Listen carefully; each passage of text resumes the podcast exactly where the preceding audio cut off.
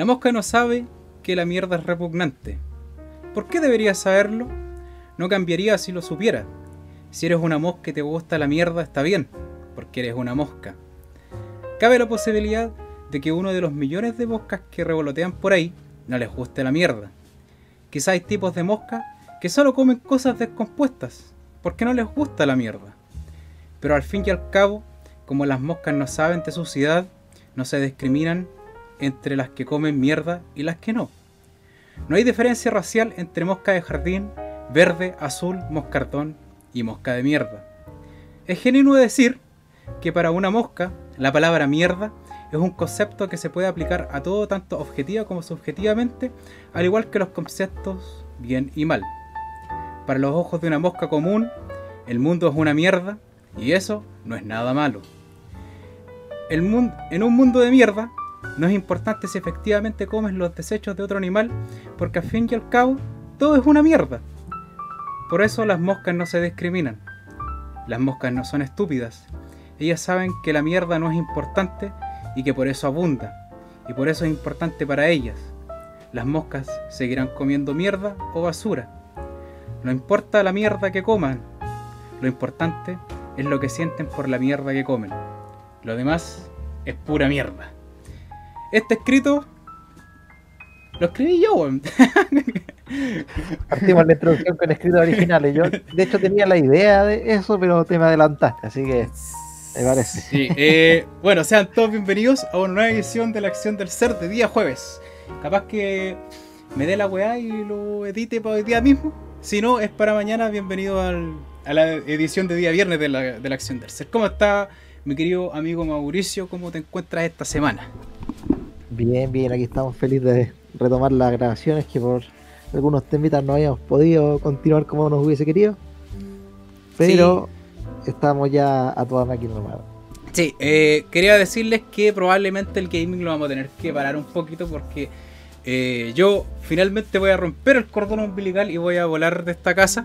Eh, voy a cambiarme de casa y probablemente durante los próximos dos meses más o menos eh, vamos a darle duro a lo que es la acción del ser. Probablemente va a ser uno o dos capítulos semanales, pero no tengan miedo porque el gaming va a volver. ¿Ya? En- al poco tiempo. Entonces vamos a ir. Oye, nos dejaron unas preguntitas muy buenas para esta semana. ¿Qué quieres que te diga? ¿Ya? Así estuve viendo ahí. Ahí En- vamos a ver qué, qué podemos responder. Entonces vamos a ir por eh, quien gusta de darnos más comentarios. Nuestra querida amiga, la, la comentarista. puta. La segunda vez que hace su aparición en, el- en este programa, comentarista solitaria con cuenta 987. Dice: Es raro encontrar usuarios que hablen de libros y ser gamers. Es interesante, puso con mayúscula. Dijo: La verdad, ustedes fueron conocidos, por lo menos por mí, por haber estado analizando a Sebastián Izquierdo del capitalismo revolucionario. ¿Te acordáis de ese capítulo? ¿Cómo olvidarlo? Nos reímos harto por lo menos. ¿A quién se le postergó su juicio para agosto? Este mes le llega. Uh, el tío Sebastián la va a ver, pero de una manera. Dice, mi pregunta es esta, dice. ¿De qué personaje de qué libro tiene más parentesco con Felipe Izquierdo? Y el, o sea, y, El papá. el- y el papá dice, ¿ya? No, pues el, el papá es Felipe Izquierdo. Ah, el papá de Felipe Izquierdo. ¿Qué El, parentesco? el- el papá, el hijo de Sebastián Izquierdo y el papá de Sebastián Izquierdo es Felipe Izquierdo. Ah, ya. Se llama Felipe Izquierdo. Ya, ya. Entonces, Sebastián Izquierdo, eh, ¿qué bueno con Felipe Izquierdo? El papá de este saco cacha entonces que le andaba Sí. pegando palo a la gente. Ya, eh, tenía alguna idea más o menos. Sí, mira, yo mira, estu- estuve, estuve pensando y la verdad es que no pude encontrar una respuesta sola. Mira, si vemos como, porque re- si podemos hacer un paralelismo bien, bien ajustado a la realidad, mira, Felipe Izquierdo ha defendido mucho a su hijo e incluso lo ha llegado a comparar con Jesucristo que se va a sacrificar en el proceso judicial. ya, sí. Y él, él me da risa porque No, desde que lo van a crucificar, lo van a crucificar. Sí, me da risa porque el papá, el papá él, le decía, yo, si fuera mi hijo, me iría corriendo a esconderme a la clandestinidad, pero mi hijo no es como yo, él va al choque. Y, y bueno, escucharlo a él no, no, no te deja muchas dudas de por qué el hijo salió así, pero si tuviera que darle un personaje literario al papá, para mí sería el emperador de las ropas del emperador. ya. el tipo ese que anda por ahí desnudo con un supuesto traje especial que nunca fue y que supuestamente estaba hecho de telas invisibles y por eso no lo veía. En realidad todo el mundo sabe que Felipe Izquierdo está piteado, incluso los que los que lo apoyan. Pero solamente algunos se atreven a decirlo y yo por eso pienso que tengo ese paralelismo con el de las ropas del emperador porque es alguien que está realmente convencido de, una visión completamente absurda de, los acontecimientos, pero que se ve a sí mismo como un héroe, se ve, o sea, si, yo pudiera, si, yo pudiese decir a qué, a qué personaje él cree que se parece, él seguramente pensaría que es algún tipo de elegido, algo así como un Harry Potter o algo así. Pero, pero en realidad no, es alguien que no, no sabe que lo. Está falluco. Está, está completamente. Y el hijo también, ¿qué quieres que te diga? Mira, sí, yo. Mira, yo estuve pensando harto esta cuestión. Y ahora que estuve leyendo los libros de Game of Thrones, no sé si decir esto, chiquillos, saben que eh, eh, yo últimamente le he estado recomendando harto que compren en busca libre. Eh, no lo hagan. no lo hagan. Me pasó una talla. Me perdieron un libro los hueones. ¿Ya? Y, me, dijeron. Bueno, en todo caso, yo, yo por lo menos he comprado varias veces por ahí y nunca he tenido un problema. No, me perdieron un libro, los guanes. No, si no fueron los de Busca Libre, fueron los de Blue Press. me perdieron un libro los guanes, me lo mandaron para Valpo y nunca volvió la wea. ¿Ya? Entonces, yo estuve pensando y meditando sobre esto y ahora que por fin me llegó mi libro de Juego de Tronos, hay un personaje que cree que tiene una, un reclamo contra el trono, pero el, legítimo, y el weón no lo pesca a nadie y le dicen el rey mendigo. Porque el weón eh, vive en la pobreza, pero el weón vive reclamando su trono. Para mí ese weón es Felipe Izquierdo, ¿ya? Y también... es que es inevitable para mí hacer la comparación con el Gollum. Es como... es como cuando dice así como el rechazo, es como el precioso. Sí. Entonces. Es, como, es como también, también podría ser parecido al personaje de Santiago Nazar de. Del, Gabriel García Márquez, porque está, está metido en una tragedia horrible y nadie lo sabe, y todos lo saben menos él. Claro. es como el personaje principal, ese del, de Crónicas de una muerte anunciada. claro, también que bueno, nadie, eh, eh, todos saben que son a Peter Menuel. Todos, todos saben que ese weón se irá en cana Menuel. ¿Ya? O en una de esas no. Eh. Y, claro, y el Sebastián Izquierdo jura que. Pero es que jura que está haciendo como una gran revolución, un acto. Cuando el tipo en realidad lo están. Lo están haciendo. Lo porque le pegó, le agarró palos a alguien. Eso es todo. O sea, o sea, es como si yo dijera, anduviera así en, mi auto todo bacán y, de repente me mandaron una, un Arturo Vidal y chocara. ¿Mm? Y, los pagos me llevaron detenido y después me llevaron a juicio y yo y, llegar ahí diciendo ahora voy a luchar contra el sistema. Sí, o contra, este, contra este sistema futbolístico. Ah, que no me gusta, rechazo, rechazo. ya, entonces mira, tenemos otra pregunta que es un poquito más complicada ya que me la mandó un Felipe Olivares. Oliveira, iba, a decir Oliveira. Olivares. Me dijo, chiquillos, eh, escucho todas las semanas su podcast. Bueno, eh, disculpen no subir podcast toda la semana ahora.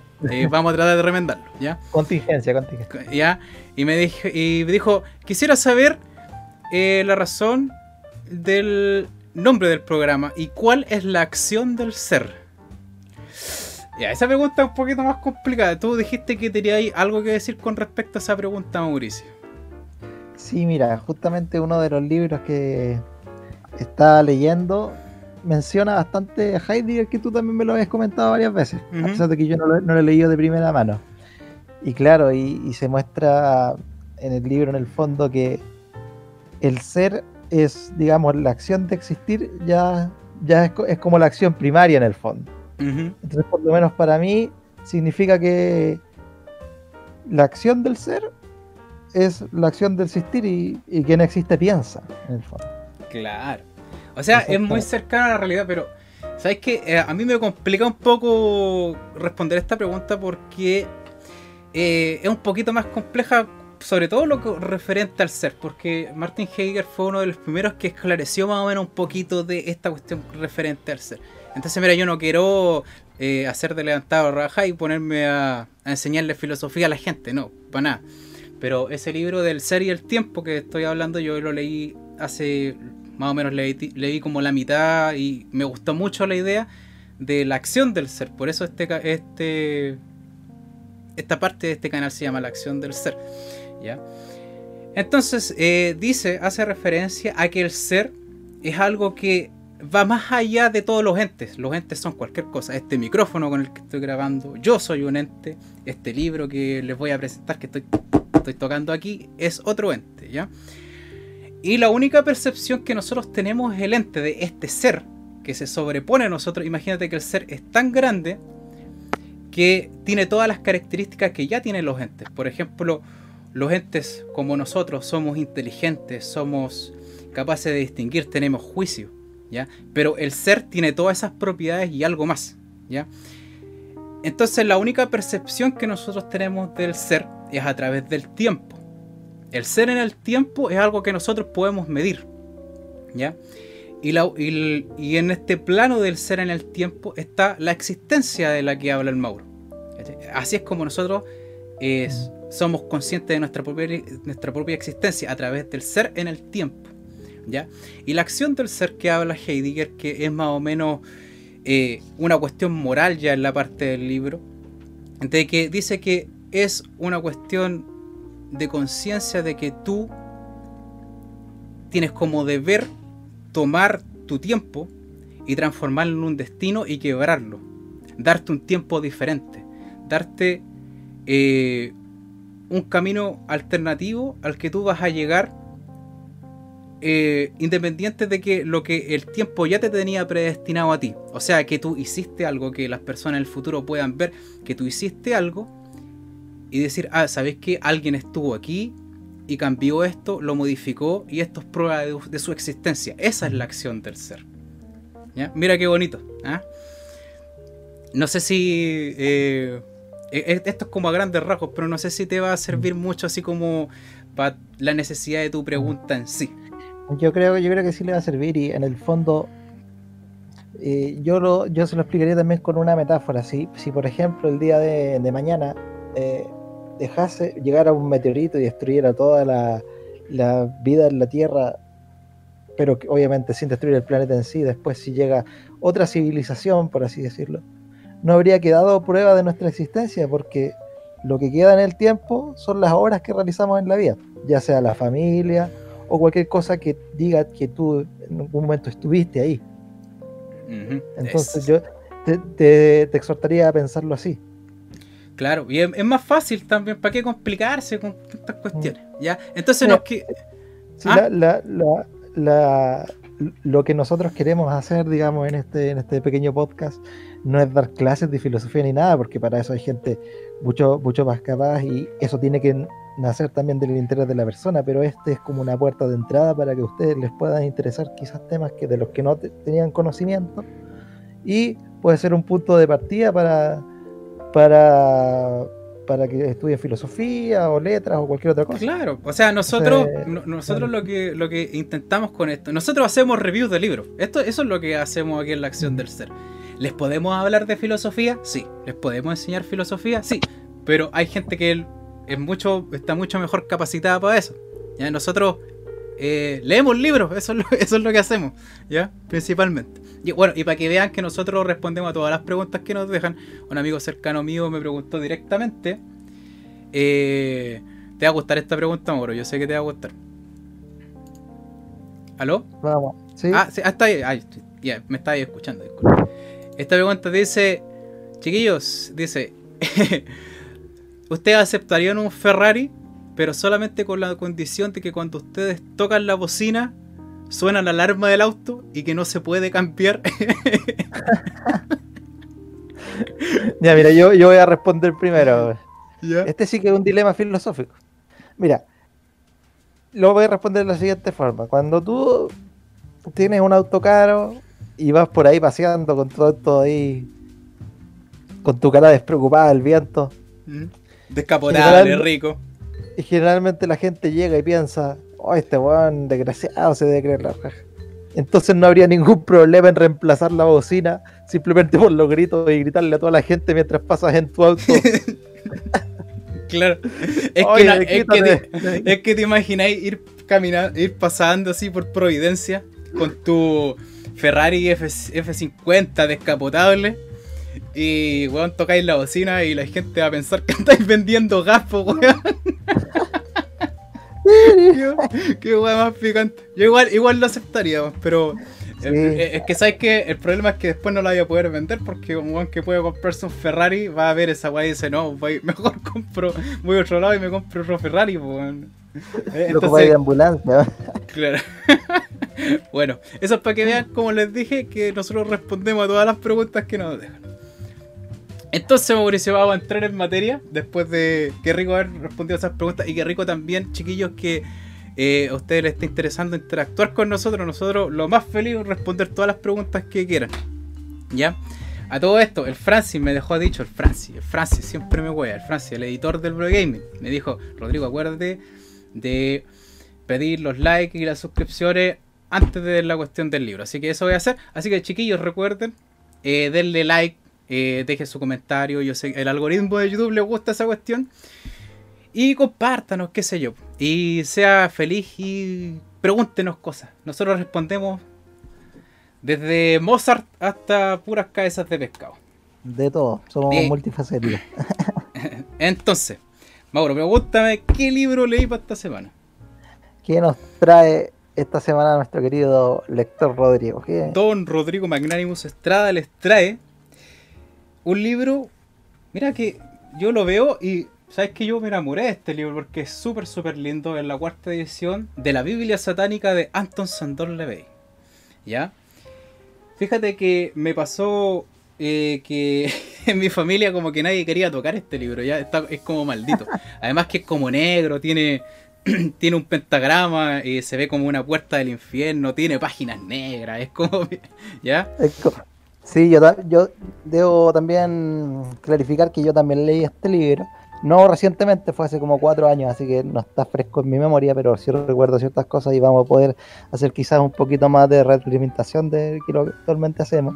Pero me causa gracia porque el título del libro y toda la, la característica fue hecha muy deliberadamente para llamar la atención de, de, sobre todo en ese tiempo en Estados Unidos, había como mucha reticencia todo lo que fuese el satanismo y todo y toda la, la simbología. Entonces gran parte de la popularidad del libro se, se debía por lo menos en las noticias de que mostraban a este tipo medio raro que había escrito un libro satánico Claro que andaba con una serpiente enredada en el cuello, imagínate. ve.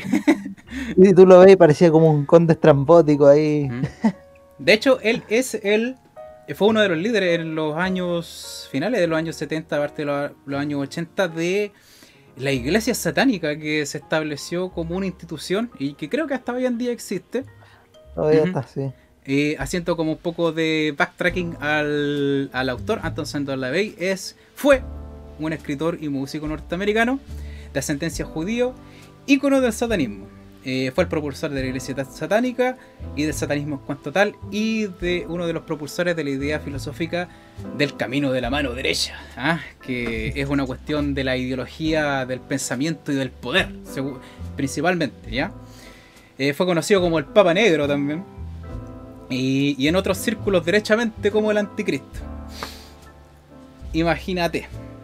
Entonces, como te iba diciéndome, eh, este libro como que probablemente fue uno de los que de los que he leído que más escrúpulo causó, sobre todo en mi familia cercana.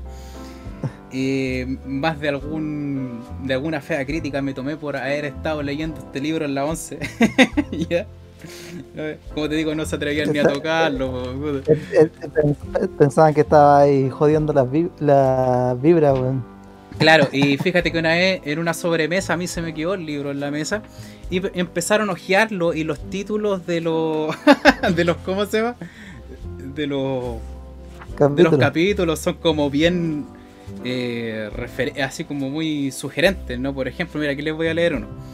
Pruebas de una nueva era satánica. ¿Ya? El infierno, el diablo y cómo vender tu alma. Sexo satánico. Eso lo dejé para el final, ¿ah? Dice teoría de la práctica de la magia satánica. Mira, po.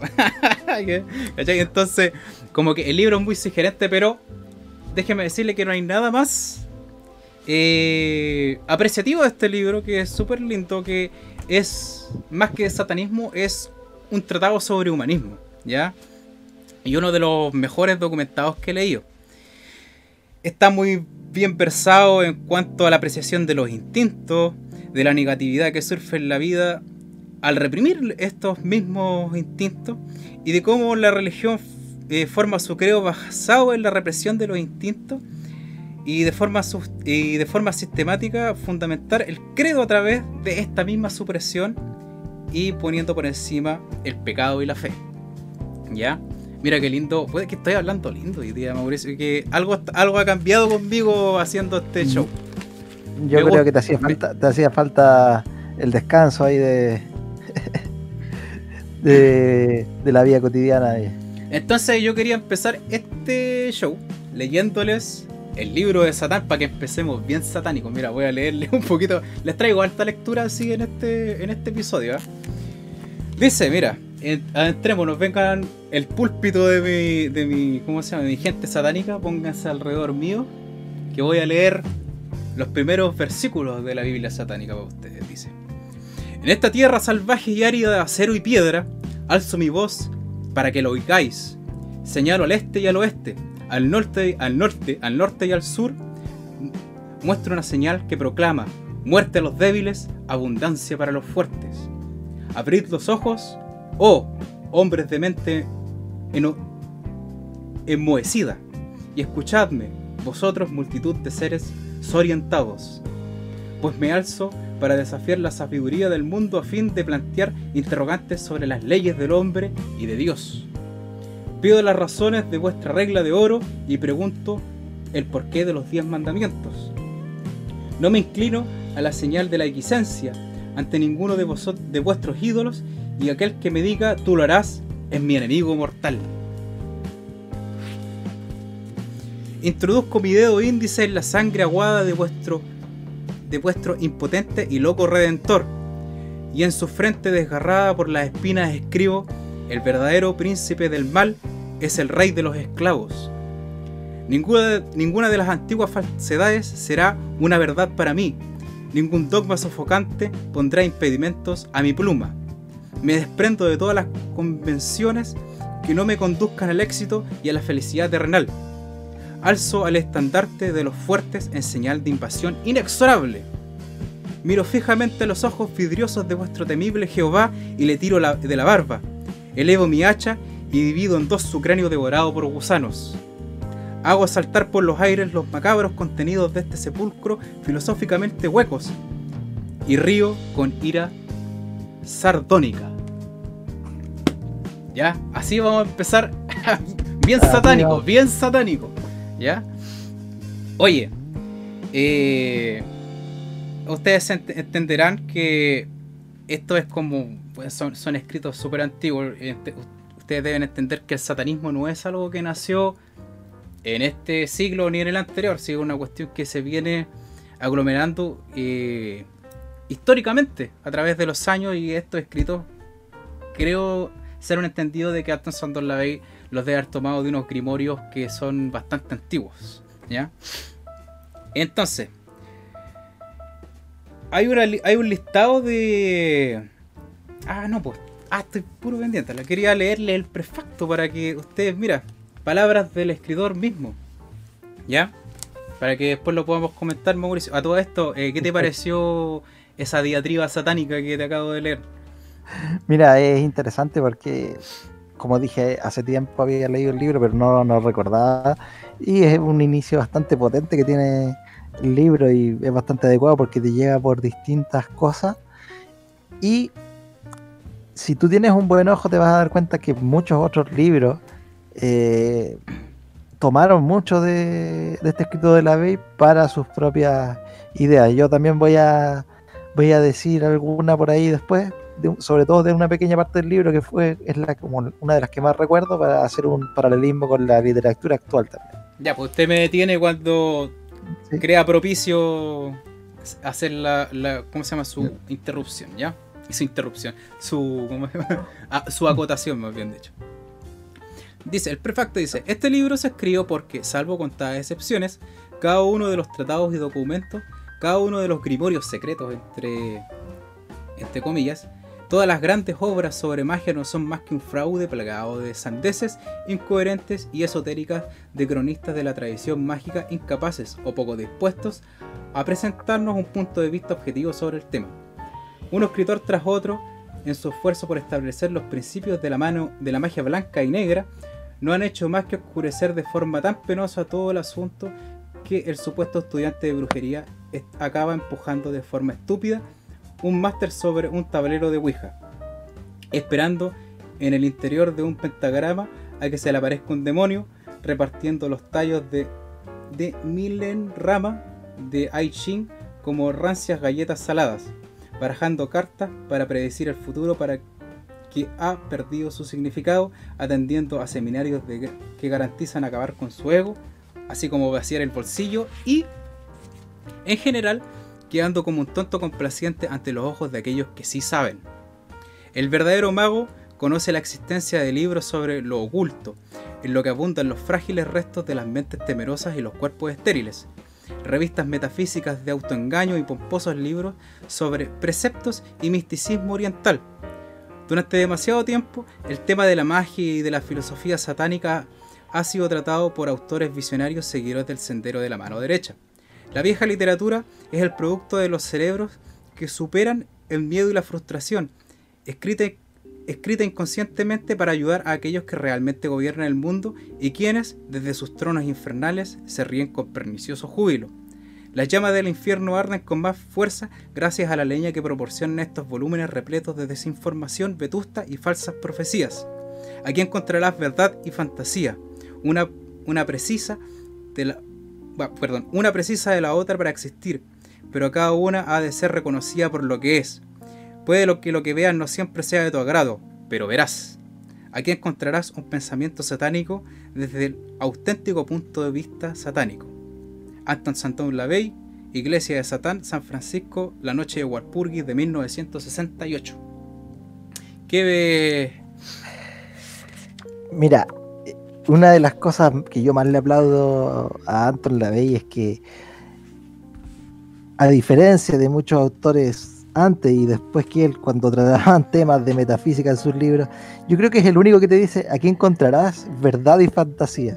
Generalmente la mayoría de autores de libros de metafísica y cuestiones que en su mayoría sirven solamente para sacar dinero, jamás te van a decir aquí encontrarás verdad o fantasía. Aquí te dicen esto es lo que es lo que te va a servir y todo esto sirve y todo esto funciona y, y esa honestidad que, que tiene para presentarte lo que te va a presentar se acarrea durante todo el libro y creo que es, lo que tiene mayor peso dentro de lo que él escribe.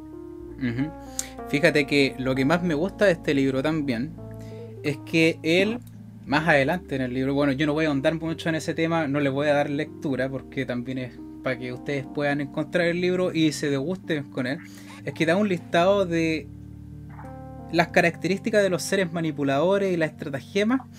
Mm para no dejarse sucumbir bajo las artimañas emocionales de estas personas. A mí justamente esa es la parte del libro que más me gusta cuando habla de los vampiros psíquicos.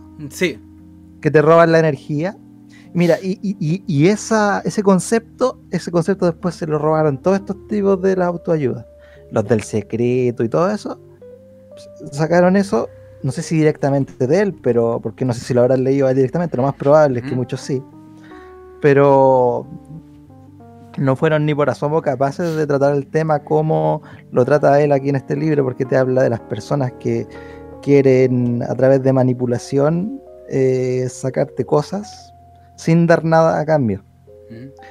Y eso es como el, mayor pecado a ojos del autor, que por ejemplo llega, no sé, alguien que siempre te pide favores, todos tenemos a esa persona que siempre te pide favores, mm. y quizás con una actitud media lastimera y por eso tú aceptas, pero después cuando tú lo necesitas, esa persona desaparece para solamente volver a aparecer nuevamente y volver a requerir de tu, entre comillas, energía. Claro.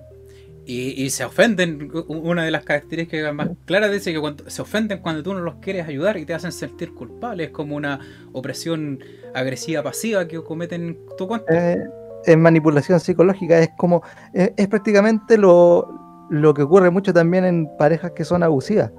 Es como, yo sé que a muchas personas, bueno, espero que no a muchas, pero algunas de nuestras personas en la audiencia ha tenido quizás alguna pareja que cuando lo confrontan y le dicen, oye, pero tú estás haciendo algo que no corresponde en esta relación, y la otra persona replica diciendo, pero es como culpa tuya no querer apoyarme a pesar de que yo soy así. Claro. Entonces te traslada, traslada la culpa de la culpa propia la traslada a alguien más. En todo caso, tú, vas a ser el culpable. En todo caso, Anton Sandón Lavey dice que eh, él, no es muy compañero de esto de auto ¿cómo se llama? automartirizarse por caer en, las trampas de estas personas. De hecho, él lo dice aquí en la empezada del libro misma, que el pecado más grande del satanista es ser ignorante. ¿Ya? Ese, es el, ese es como el pecado original del, satanismo. Entonces, si es que alguien tiene la culpa de acarrearte más culpa a ti, eres tú. Tú eres el culpable porque tú no te estás dando cuenta, tú no, tú no has sido lo suficientemente consciente. Y si ustedes recuerdan lo que les acabo de leer, el imperio de Satán es para los fuertes. ¿ah? Entonces, eh, qué linda la vuelta que nos pegamos. Me gusta ¿Sabes qué? Eh, hace bien de repente tener conversaciones tan estimulantes, Mauricio. Yo, si hay algo que le tengo que agradecer a Satán, es tu mera existencia. A, ver, no, a habernos encontrado. sí, a habernos encontrado, porque fíjate que eh, me gustaría que todos ustedes pudieran tener un amigo como el que tengo yo, o como el Mauro tiene en mí, ¿ya? Porque eso, estas cosas enriquecen la vida, ¿no? Qué bacán. Ya, entonces, mira, vamos a seguir adelante con esta, cuestión, con esta cuestión. ya. Y les tengo, así como los 10 mandamientos, esto es lo más rico que hay yo. Eh, eh, es, muy cortito, sí. Pero pucha que se disfruta. Son las nueve afirmaciones satánicas. Así como existen los 10 mandamientos, también están las nueve afirmaciones satánicas. Entonces, número uno dice: Satán representa la complacencia en vez de la abstinencia. ¿Ya? Número 2. Satán representa la existencia vital en vez de quimeras espirituales.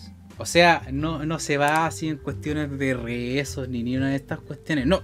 Se trata en que eh, supuestamente Satán, filosóficamente, a través de este tratado, que yo sigo diciendo que detrás de toda esta cáscara, así como el satanismo, se trata más de humanismo más que de satanismo.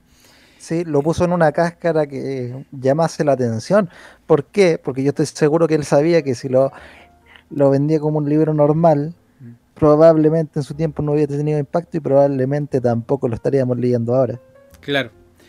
Entonces, esto de representa la existencia vital es de que eh, supuestamente Satán representa todo lo que a ti te ennoblece, todo lo que a ti te da fuerza en la vida, te da vitalidad, te hace actuar con poderío, con decisión, siendo asertivo.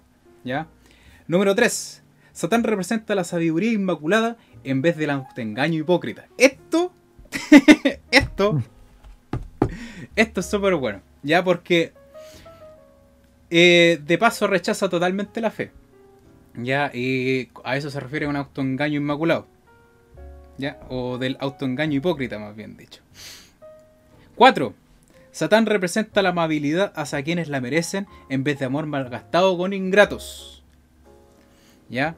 Esto yo lo encuentro muy muy importante porque eh, muchas de las personas que yo he conocido en la vida tienen problemas para compartirse a ellos mismos, ¿ya? Compartir, o sea, cuando conocen a alguien son muy retraídos, como que a mí me carga esta cuestión de que cuando tú conoces a alguien tenés que ir conociéndolo de a poquito con el pasar de los días. No me gusta esa cuestión. ¿ya? Pero las mismas personas falecen de, de que se comparten con las personas equivocadas y desperdician gran parte de su eh, dinamismo mental, si se puede decir así, en las personas equivocadas. ¿ya? Eh, seguramente también eh, porque hay varias como apegos emocionales que son respecto a la familia, de que de repente uno no deja de querer a las personas adecuadas porque, qué sé yo, es hermano de uno, es papá de uno, es mamá de uno. Y aparte que está bien interiorizado, por lo menos hasta hace poco tiempo lo está, el hecho de que si es familia eh, lo tienes que perdonar, si es familia lo tienes que querer igual. Mm. Cosa que no tiene por qué ser así. Entonces, número 5. Satán representa la venganza en vez de ofrecerle otra mejilla. Esto, mira, ¿sabes que hay una cuestión que sale en... Yo, comparto esto, ¿ah? O sea, no, no en sí mismo la venganza en Voy, a, voy a poner así como un poco de contexto a esto, ¿no? Pero hay una cuestión que se llama la filosofía de la venganza, ¿ya? No sé si usted, no sé si haya escuchado hablar de eso alguna vez. Incluso yo creo que el, mismo Nietzsche como que lo toca así como de esos layos. Dice que la mejor forma en que tú puedes vengarte de un enemigo, y una cuestión que usaba mucho en Napoleón, es que tú le pidas algo a este enemigo. Dice que esa, esa es la mejor forma de tú vengarte de algo. ¿Por qué? Porque eso demuestra de que esa persona jamás te va a poder hacer daño. Y que, no, que tu ego no, puedes, no va a sucumbir ante los impetuosos ataques de este tercero hacia ti. ¿Ya? Entonces dice, Satán representa la responsabilidad hacia quien la merece, en vez de preocupación por los vampiros psíquicos, como dijiste tú. ¿Ya? 7. Satán representa al hombre como otro animal. Entre paréntesis, en ocasiones mejor, pero la mayoría de las veces peor, de los, peor que los de cuatro patas que debido a su divino desarrollo espiritual e intelectual se ha convertido en el más depravado de todos. a, mí, de repente yo me río solo leyendo estas cuestiones. Eh, ¿Cuánta verdad? Mira, es que si uno no es ávido en la lectura, estas cuestiones se pasan así en la lectura, ¿cacháis? Pasan así como soplar, como que uno de repente no aprecia esos pequeños detalles. 8. Satán representa los denominados pecados, pues todos ellos conducen a la gratificación física, mental y emocional. 9. Satán ha sido el mejor amigo de la iglesia. perdón, perdón, Satán ha sido el mejor amigo que la iglesia ha tenido nunca, puesto que la ha mantenido viva durante todos estos años. Nada más cierto, amigo. ¿ah? Nada, más cierto. Sin, sin el antagonista, no hay historia que valga la pena. Y sobre todo si es una historia tan mal. claro. Fíjate que eh, hay una cuestión que a mí me llama la atención y que hace hincapié este libro también. De que dice que supuestamente Satanás. A ver, ando botando plata. Satanás es el ser más malévolo y que representa. es el antagonista de Dios. Pero sin embargo, a quien hay que ser temeroso es ser, eh, o sea, ante, hay, a quien hay que ser temeroso es ante Dios, ¿no? Ante, claro. Entonces, fíjate que eh, aquí hay un nuevo capítulo que yo les voy a hacer más lectura. Si uh, yo hice, mira, no, no es tanto tampoco, pero son unos pedacitos pequeños, ¿ya? Que a causa de esto mismo, el capítulo se llama Se busca Dios vivo o muerto. No se lo voy a leer entero en todo caso, dice. Existe la creencia común y equivocada de que el satanista no cree en Dios. El concepto de Dios, tal y como lo interpreta el hombre, ha variado tanto a través de los siglos que el satanista sencillamente acepta la definición que le parece mejor, al igual que muchos cristianos también. Siempre ha sido el hombre quien ha creado sus dioses, en vez de ser Dios quien ha creado quien lo ha creado a él. Para algunos, Dios es un ser bueno, para otros es terrorífico. Para el satanista, Dios entre paréntesis se le llame como se le llame, o incluso si no tiene nombre, es un factor de equilibrio en la naturaleza y no tiene nada que ver con el sufrimiento. La poderosa fuerza que impregna el universo y mantiene el equilibrio en el mismo es demasiado impersonal como para preocuparse de la felicidad o la desgracia de las criaturas de carne y hueso que habitan en esta bola de polvo sobre, sobre la que vivimos. Cualquier persona que piense que Satán es malvado debería plantearse cuántos hombres, mujeres, niños y animales han muerto por voluntad de Dios. Está claro que una persona que esté llorando la pérdida de un ser querido preferiría tenerlo consigo que en las manos de Dios. En cambio, sus clérigos los consuelan diciendo, Hijo mío, era el deseo de Dios, o ahora está en manos del Señor, hija mía. Semejantes frases han resultado muy convenientes para que los ministros de Dios justificaran o excusaran sus comportamientos despiadados. Pero si Dios lo controla todo y es tan benévolo como se supone, ¿por qué permite que sucedan estas cosas? Los religiosos han estado recurriendo durante demasiado tiempo a sus textos sagrados y a sus libros de reglas para desmentir, justificar, condenar o interpretar. El satanista entiende que el hombre y los procesos de acción y reacción del universo son responsables de todo lo que ocurre y no se engaña a sí mismo pensando que existe alguien más a quien le importe. Nunca más nos quedaremos sentados y aceptaremos nuestro destino sin hacer nada, así se, se diga en el capítulo de tal o cual salmo. El, satanista sabe que no obtiene ningún beneficio rezando, sino que en realidad disminuye sus oportunidades de éxito.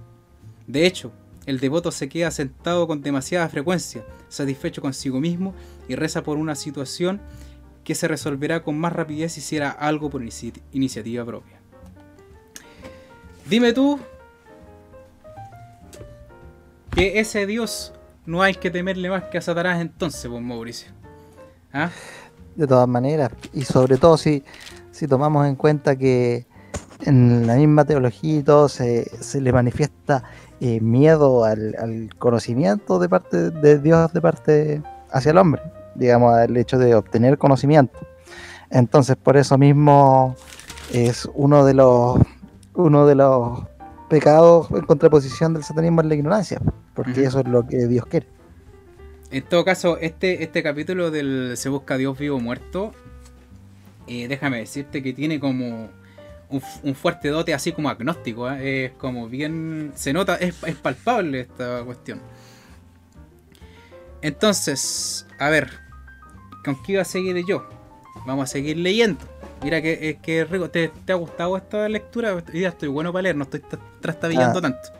Sí, estamos, estamos ya a toda máquina. Entonces dice, el dios que adoras podría ser tú mismo. ¿Ya? Mira que todas las religiones de naturaleza espiritual no son invenciones del hombre. El ser humano ha creado un sistema completo de dioses sin otro artilugio que su cerebro, debido a que tiene ego y no puede aceptarlo. Se ve obligado a exteriorizarlo en un artificio espiritual que denomina Dios. Dios puede hacer todo aquello que le está prohibido al hombre, matar personas, realizar milagros para satisfacer sus deseos, ejercer control sin ninguna responsabilidad aparente, etc. Si alguien necesita un Dios así y lo reconoce, entonces está adorando una entidad creada por otro ser humano. Por tanto, está adorando al hombre que inventó a Dios. ¿No será entonces más razonable adorar a un Dios al que él mismo haya creado, que esté más acorde con sus necesidades emocionales y represente mejor su ser físico y carnal, que a fin y al cabo fue a quien se le ocurrió la idea de inventarse un Dios? me da mucha me da mucha gracia de la manera en cómo lo, lo, explica, porque en el fondo es lo que está queriendo decir corte el intermediario y crea tu propio Dios en el fondo. Si el, Dios es creado por un hombre, mejor que seas tú el hombre que lo cree. Sí, es que, mira, hay una cuestión que uno tiene que darse cuenta de que en el Dios cristiano, ya sea en el Dios cristiano, en, imagínate, en el Dios judío se nota más todavía, de la tendencia eh, irracional que posee algunos hombres por querer eh, encontrar, hallar y someter a los demás a un yugo o a un orden. Fíjate lo que te estoy diciendo. Es como. Es el deseo impetuoso y casi, qué sé yo, ordinario, cochino, ¿ya? Eh, de querer someter a los demás bajo cierto control. Y se ve, se nota, se, nota demasiado. Entonces, eh, también el Dios que adoras puede ser tú mismo, sí, también porque uno suele ser manipulador si uno no es consciente de sus propios sentires, también contra los demás.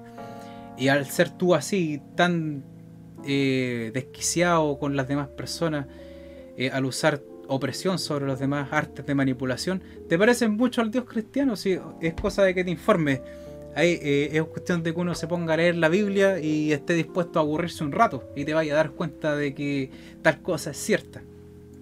¿Ya? Hay una cosa que ha estado pasando últimamente eh, en el, respecto a, las creencias en seres superiores, que es como la despersonalización de, de la figura de Dios últimamente, como cada vez más hay más dudas al respecto de parte de la población en general sobre la imagen clásica de un Dios que tiene una forma definida. Eh, últimamente se ha optado por muchas personas que no se dicen creyentes, o sea, se dicen creyentes en algo o en el universo, pero no en una religión específica. Y Dios ha transformado en una energía etérea en los árboles, en como que claro en el humo de la marihuana se ve en todas partes claro, Como, como que en nuestro afán de, querer desprendernos del concepto de Dios que ya no nos acomoda pero no querernos desprender totalmente porque para muchas personas es algo muy difícil y para otras imposible al final lo terminan despersonalizando despersonalizándolo y volviéndolo cualquier cosa. Por eso es, yo no creo que yo no creo que eso esté mal. Si eso te sirve para ser más libre está bien pero en el fondo eso es lo que hay que intentar hacer, es como salirse de los viejos eh, símbolos, ocupan, y eh, me da risa porque eh, la B ocupa esto de que salirse de los viejos símbolos ocupando un viejo símbolo que es Satán. Entonces no hay mejor manera de, lograrlo. No, pues sí, mira, yo creo que hasta cierto punto los seres humanos no podemos escapar a los, a, a los signos que hemos creado, ni los símbolos, ni los iconos. ¿ya? Sí lo que podemos hacer es como transmutarlo, si se puede decir, de, si me permiten esa expresión, para el conformismo propio y para el intelecto propio también. ¿Ya? Pero de lo que tú estás hablando, de que uno a, finalmente, a, fin de cuentas se acomoda una ideología con la que uno esté contento, es prueba tácita de lo que está escrito aquí también. Y de que el Dios que estáis buscando puede ser tú mismo, porque a fin de cuentas estáis creando estás haciendo lo mismo que los que crearon el Dios cristiano, solamente que tu Dios es mucho más pobre. Esa es la única diferencia. Claro. ¿Ya? Es mucho, no has tenido tiempo para darle todo, todo un, trasfondo. Entonces, vamos a seguir. He estado entretenido. Está... Me, ¿Sabes que podría hacer lectura de todo el libro mejor? ¿Ah? Esa idea de, de leer a Nietzsche podríamos hacer leyendo a la vez. Claro. Ya, entonces. Sería bueno. Pruebas de una nueva era satánica. Se nos viene Mauro. ya, ya estamos ya. Oh, ya empezó, ya. Oh, aprobaron el 10% y se liberaron todos los demonios. Van a ir a comprar plasma al supermercado. y yo puse, yo bueno, habrán sabido de la declaración de la ministra de Trabajo que decía que esperaba no ver a gente comprando plasma y yo en un comentario Facebook puse, no se preocupe, no nos va a ver porque lo vamos a comprar online. Está muy, peligroso salir. Bueno, pruebas de una nueva era satánica. Los siete pecados capitales de la iglesia cristiana son la avaricia, soberbia, envidia, ira, gula, gula lujuria y pereza. El, satanismo defiende que se satisfagan todos y cada uno de estos pecados porque proporcionan gratificación física, mental o emocional. Un satanista sabe que la avaricia no tiene nada de malo, ya que lo único que implica es que una persona desee tener más de lo que ya posee. La envidia significa que se consideran buenas las posesiones de otros y que, se, y que se desea obtener para uno mismo cosas similares. La envidia y la avaricia son las fuerzas motrices de la ambición y sin estas pocas cosas importantes se pueden lograr. Qué cuestión más cierta. Que es como para sacarse el sombrero así como de que alguien finalmente diga una cuestión que es tan obvia pero es tan difícil de decir. Claro, y es tan difícil de decirlo de una manera que, cale en la, imaginación de la persona que la lee. La gula es sencillamente comer más de lo que necesitas para vivir. Cuando has comido en exceso hasta llegar al punto de estar obeso, otro pecado, la soberbia, te motivará para recuperar la apariencia que te devolverá el respeto a ti mismo. Ah, vamos a pasar la página. Cualquier persona que, compra una prenda de ropa con un propósito distinto al cubrir su cuerpo y protegerlo de los elementos está en pecado de soberbia. Los satanistas se encuentran a menudo con personas insolentes y despreciables que mantienen que las marcas no son necesarias. Se ha de señalar a estos instructores de marcas que una o varias de las muchas prendas que ellos mismos llevan no son indispensables para mantenerlos abrigados. No hay ni una sola persona en este mundo que se libre del adorno. El satanista pone de manifiesto que cualquier tipo de adorno en el cuerpo de estas personas demuestra que ellos también pecan de orgullosos, a pesar de los verdosos que puedan llegar a ser estos cínicos en su descripción intelectual de lo libres que son, aún portan elementos que les hacen para pecar de orgullo. Ser reacio a levantarse por la mañana es pecar de, perezoso. Y si te quedas en la cama el suficiente tiempo, puede que te encuentres cometiendo otro pecado, lujuria. como decía un amigo mío que. que no sé si decir esta cuestión. Es que voy a echar a perder la seriedad, pero decía, más de resto acudía, ¿ah? Es paja. sentir la más nimia agitación de deseo sexual es cometer pecado de lujuria. más de tres sacudidas, amigo. Para asegurar la propagación de la especie, la naturaleza convirtió la, lujuria en el segundo instinto más poderoso, siendo el primero el de la conservación. La iglesia cristiana, al darse cuenta de esto, hizo de la fornicación el pecado original. De este modo se aseguraron de que nadie se viera libre del pecado. Tu propia existencia es resultado de un pecado, el pecado original. Cállate. Ahí tapo.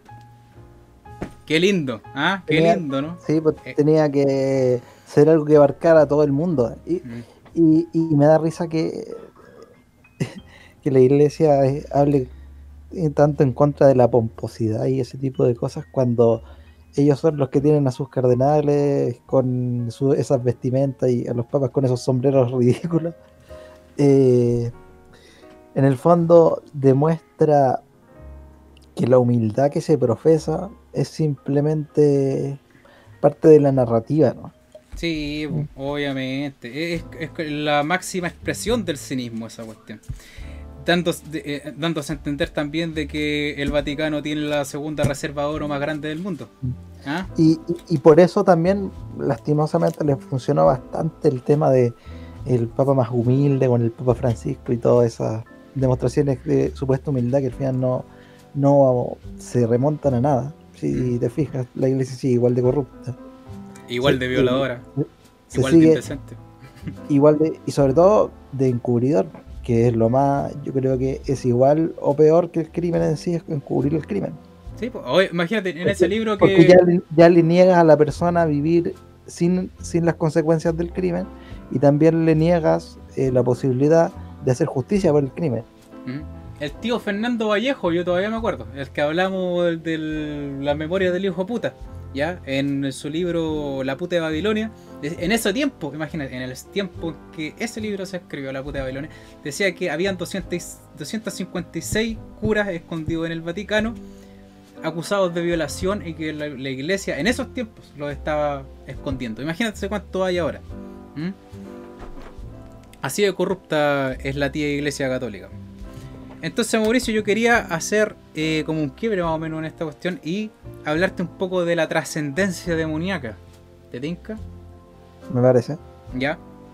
Y la trascendencia demoníaca, es lo que te quería hablar, que es la que habla la Veis también en su libro, es de que todos los demonios que son parte de la mitología cristiana, si se puede decir de esa manera, son dioses de religiones más antiguas que el cristianismo, ¿ya? Y esto no es algo que el cristianismo solamente haga, sino que eh, las religiones más nuevas han ido coronando a las más antiguas, denominando sus dioses omnipotentes como demonios de su nueva religión contemporánea. ¿Cachai? Un ejemplo de esto, ya, prueba de esto, es el dios fenicio con forma de escarabajo Val, ¿ya? Del que precede Belcebú que imita al símil, a su símil del escarabajo pelotero y toma los residuos del mundo y se los lleva. Mira, qué bonito el, dios, ¿ya? Entonces, eh, Val, como Belcebú presente del dios escarabajo que resucitaba de su ceniza, igual que el Fénix, ¿ya? Para que, para que vayáis cachando más o menos cómo se han ido transformando estas figuras, ¿ya? Eh, eh, ha sido así, mira, imagínate que Loki, que es el hermano de Thor en la, en la, en la religión de estos hueones de los... Ah, ¿cómo se llama estos los vikingos. Los vikingos nórdicos, sí. Sí, eh, Loki es un demonio en la, en la mitología cristiana. Para que vaya, para que vaya y para que cachéis cómo es la cuestión. O sea, eh, y es cuestión de que ustedes se metan un poco al computador. Ahora el valor histórico es, es más, es más expedito, ¿ya? Si tú buscáis, por ejemplo, demonios tan tan conocidos como Azazel, eh, el mismo Belzebú del que estoy hablando yo, el Behemoth, que es eh, en, en la mitología hindú es, es como el elefante que está embarazado del mundo. ¿ah? Así puedo ir encontrando los- estos demonios que fueron dioses de eh, religiones paganas más que antecedieron por mucho mucho tiempo el cristianismo. ¿ya? Y como dato, eh, Satán significa adversario, contrincante, acusador o calumniador. La palabra diablo proviene del hindú Devi, que significa Dios. Aunque esté, aunque no lo crea, eso Ah, me sorprendió no lo crea. aunque este no lo crea. ¿Ya? Eh, entonces, como les habría prometido, yo tengo varias notitas aquí que les va a gustar. Yo dije que iba a terminar con las afirmaciones del sexo satánico. Vamos a terminar con esto, porque esto es más entretenido, ¿ya? Dice, en cuanto al eh, satanismo, en cuanto al sexo, eh, tiene como una forma bastante libertaria eh, sostiene que la práctica sexual está permitida siempre y cuando no se, no se dañe de forma ligera o permanente física o psicológicamente al otro. Eso sí, ¿ya? O sea, como debería ser la wea en todo caso, Claro, ¿ya? en palabras simples. Entonces aquí yo tengo hartos puntos. Dice, la pedofilia es altamente repudiada, tachable, al tiro, ¿ya? Eh, el acto sexual con menores de edad también se desprecia. La, la homosexualidad y cualquier tipo de sus variantes se acepta con naturalidad dentro del satanismo. ¿Ya? A ver, ay, no puedo pasar la hoja, bueno, ahí está. Dice, los fetiches no solo se aceptan, sino que se insta a inmiscuir más en la materia para llegar a un clímax mayor. Mira, yo pensé que eh, yo creo que eso te gustaría a ti, Mauricio.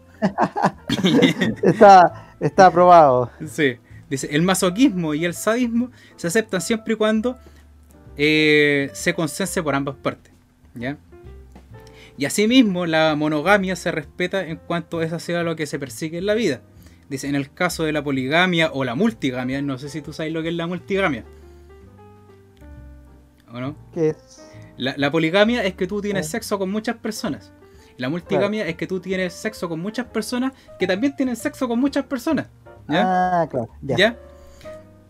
Y los actos sexuales que se desempeñan en orgías se apoyan siempre y cuando se hagan a conciencia y con consenso.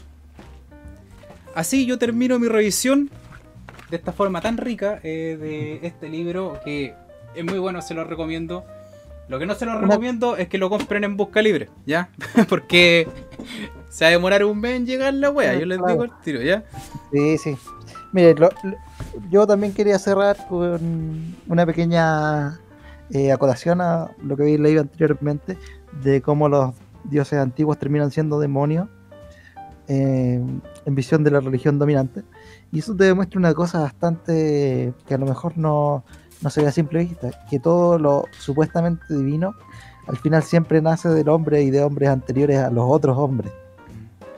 Entonces, no hay nada que nos apunte a que Dios no es un invento de nosotros mismos. Se puede ver eh, claramente en la historia, si vamos para atrás, incluso las deidades demoníacas fueron dioses anteriormente, que fueron inventados por otros hombres, que fueron inventados por otros hombres tratando de buscar una explicación a ciertos fenómenos. Sí, eh, lo que pasa es que eh, los dioses, si tú lo veis de cierta manera, es como la verdad en el hombre. ¿Ya? Lo que es verdad hoy día es revocado por la ciencia mañana y se olvida. Así de Claro. simplemente. ¿ya? Así, así sucesivamente. Y en el fondo, muchas personas a mí, y un testimonio un poco personal, me critican bastante cuando yo les digo que no soy creyente y yo les digo, pero si la religión tiene su, tiene su utilidad, de hecho tuvo las explicaciones, religiosas no, puede, no podían no haber existido, porque éramos unos seres humanos intentando hacer sentido de un mundo que no conocíamos. No había forma de que no tratásemos de buscar las explicaciones de la mejor manera que pudiéramos. Y así fue como lo, así fue como empezamos. Lo, lo que se repudia es el uso de la religión como herramienta de control social y para aprovecharse de las demás personas. Así como también eh, se hace a través de la política, porque tú sabes que la religión también anda por ahí metida. Claro, si en mm. el fondo la, religión es una forma más primitiva y menos trabajada de filosofía. Y la filosofía y la política, a pesar de que no los veamos mucho hoy en día, están emparentadas. Claro, a través de, están emparentadas derechamente a través de la dialéctica, que es la que hablamos también alguna vez, ¿ya? Oigan, eh, ¿sabéis que nos, hemos ido un poco en la volada de, en este libro? Parece que lo disfrutamos mucho, ¿ya? Pero eh, así es como vamos a empezar a despedirnos de este, de este capítulo. La próxima semana vamos a hacerle una sección de noticias como se debe. Eh, vamos a hablar de esta cuestión del 10%, qué sé yo, cómo habrá salido. A todo esto. Oye, sí, chiquillos, eh, cuéntenos si le llegó su platita, si la sacaron, si la van a invertir en la cuenta 2 o lo que sea. Y por favor, denme los números de su tarjeta de crédito. Por Sí, y la cuestión del número de serie de su carnet, por favor. Sí, sí. ¿Ya? Oye. Mire, que eh, este, este, podcast no se financia solo. No, pues. De hecho, vamos a ver un Patreon después. que vamos a financiarlo al 10%, ¿ya? ya, chiquillos. Ahora, ahora ¿Ah? tienen plata, no hay excusa. No, ahora tienen plata. Ya, nos estamos viendo. Acuérdense de comentar, darle like. Y nos vemos en la próxima edición que el Mauro nos va a tener finalmente nos va a presentar el Necronomicon la próxima semana, ¿no? Necronomicon, no. no, pero sí les voy a presentar un libro de filosofía eh, bastante entretenido y que nos toca especialmente en estos tiempos tan dependientes de la tecnología. Ya pues, y con ese datito, entonces nos vemos. Se me cuidan, mi querido púlpito satánico de esta semana. Los quiero mucho y un abrazo. Hasta la próxima edición de La Acción del Ser.